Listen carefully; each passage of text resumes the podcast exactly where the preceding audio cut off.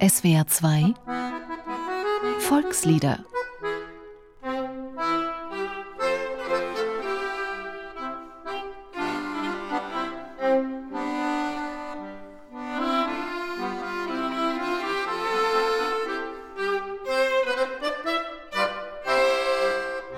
Der frohe Wandersmann von Josef Freiherr von Eichendorff ist die literarische Vorlage für das bekannte Wanderlied Wem Gott will rechte Gunst erweisen. Viele Gedichte Eichendorffs befassen sich mit dem Wandern. Es sind aber keine Wanderberichte im eigentlichen Sinne, in denen Spaziergänge von A nach B geschildert werden. Das Wandern hat bei Eichendorff eine viel umfassendere Bedeutung, erklärt Wilhelm Kühlmann, Professor für neuere deutsche Literaturwissenschaft an der Universität Heidelberg. Wandern ist weder Spazierengehen noch zielgerichtete Bewegung.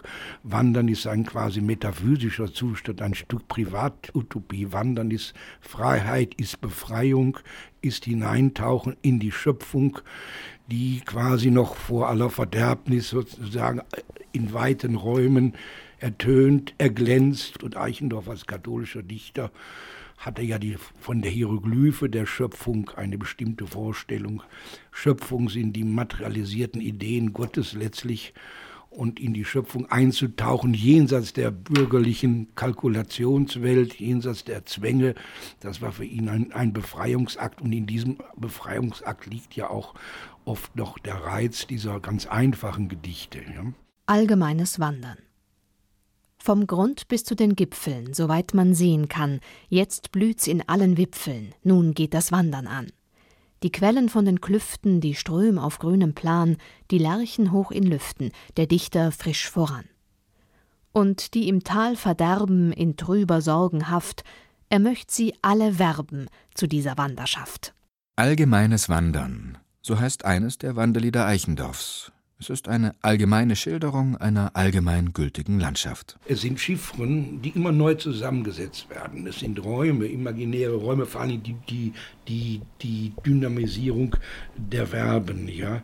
Das sind imaginäre Landschaften, die nicht irgendwo abgeschildert sind. Natürlich gibt es ein Stück Rheinromantik irgendwo da oder die Flüsse, aber immer wird wieder neu kombiniert, immer ertönen Lieder, die werden gesungen und da wird die Welt so munter, heißt es. Ja, was heißt die Welt? Das ist die Welt, wie sie sich eigentlich im Inneren darbietet.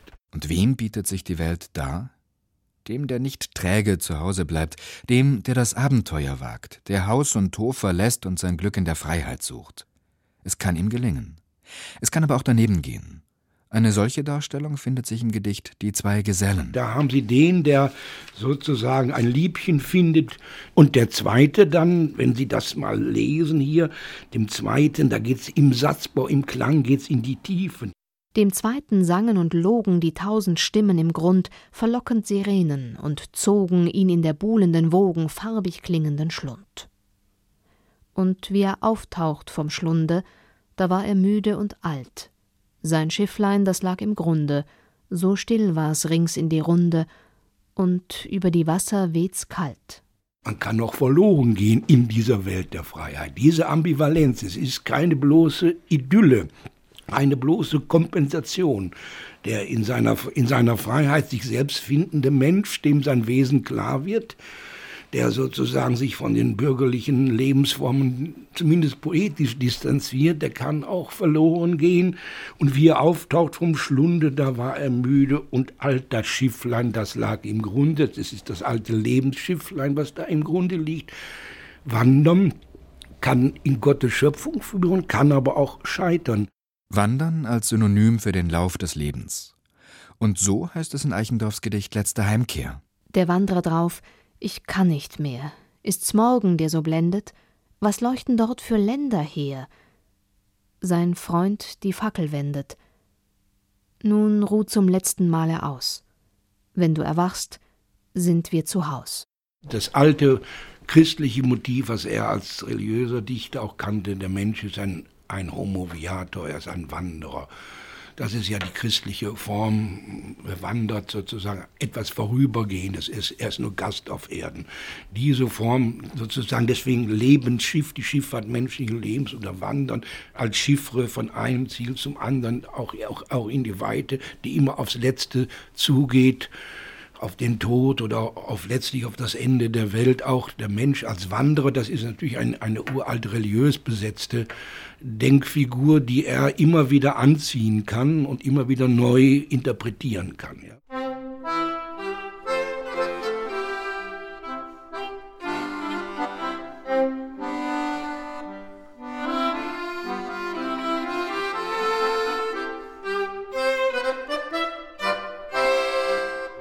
Wandern, laut Wikipedia, die Form des Gehens über längere Strecken in der Natur, ist auch heute wieder angesagt. Wanderreisen in ferne Länder boomen genauso wie das Wandern in heimatlichen Wäldern. Pilgern auf bekannten und unbekannten Pfaden, Tageswanderungen mit überschaubarem Gepäck wie Fernwanderungen mit Trekkingrucksack. Der moderne Mensch unternimmt die Schnitzeljagd mit dem Handy, Jagd nach Schätzen mittels GPS, erlebt die Zivilisationsferne womöglich nur durch den plötzlich nicht mehr vorhandenen Handyempfang. Immer mehr Menschen versuchen so dem hektischen, stressigen Alltagsleben zu entfliehen. Egal ob Spitzenmanager oder Krankenschwester, ob Künstler oder Fernsehentertainer. Ähnlich wie Josef von Eichendorff vor 200 Jahren? Er war ja Jurist, äh, ab einem bestimmten Punkt seines Lebens auch ein sehr fleißiger und diensttreuer Jurist. Er hat diese Zwiespältigkeit, einerseits, was man mit dem romantischen Begriff des Philisters nennen könnte, der äh, scharf kalkulierende, streng disziplinierte Bürger, der seine Pflicht tut, Familie hat und tausend andere Notwendigkeiten. Und dann gibt es einen jenseitigen Raum, der, für den die Dichtung auch steht. Man kann das kompensatorisch nennen, aber es ist, ich würde es eher als kleine Privatutopie bezeichnen. Wandern als sozusagen metaphysische Fortbewegung imaginärer Art, denn es gibt ja auch keine direkte Landschaftsbeschreibung. Man, es sind Landschaften, die stereotyp sind, aber deshalb immer so wirksam, ja. Ob Eichendorff wirklich selbst gewandert ist oder ob all die Wanderungen nur in seinem Kopf stattgefunden haben, Darüber mag auch Wilhelm Kühlmann nur Vermutungen anstellen. Er war ja in der Studentenzeit viel unterwegs und man darf ohne weiteres annehmen, dass wenn er nicht geritten ist, dass er hier auch zu Fuß, zum Beispiel gerade hier in Heidelberg nach Rohrbach raus, da sind die Studenten dann zu Fuß gegangen. Also man da darf ihn jetzt nicht mit Knotenstock da rumlaufen sehen, das hat er sicher auch gemacht, vor allem in seiner Jugendzeit. Aber wie gesagt, das Wandern ist ein innerer Zustand, den man auch am Schreibtisch erleben kann, wahrscheinlich sogar noch intensiver, wenn man sich hinausträumt in die Welt. Jetzt geht das Wandern an, das ist auch dann ein Neuaufbruch, der immer wieder stattfinden kann. Wem Gott will rechte Gunst erweisen, den schickt er in die weite Welt, dem will er seine Wunder weisen, in Berg und Wald und Strom und Feld. Die Tränen, die zu Hause liegen, erquicket nicht das Morgenrot. Sie wissen nur von Kinderwiegen, von Sorgen, Last und Not ums Brot. Die Bächlein von den Bergen springen, die Lerche schwirren hoch vor Lust. Was sollt ich nicht mit ihnen singen, aus voller Kehl und frischer Brust? Den lieben Gott lass ich nur walten, der Bächlein lärchen bald und fällt. Und Erd und Himmel will erhalten, hat auch mein Sach aufs Best bestellt. Wem Gott will rechte Gunst erweisen, es sangen Philipp Niederberger und Johannes Kaleschke. Sie wurden begleitet von Frank Armbruster auf der Gitarre.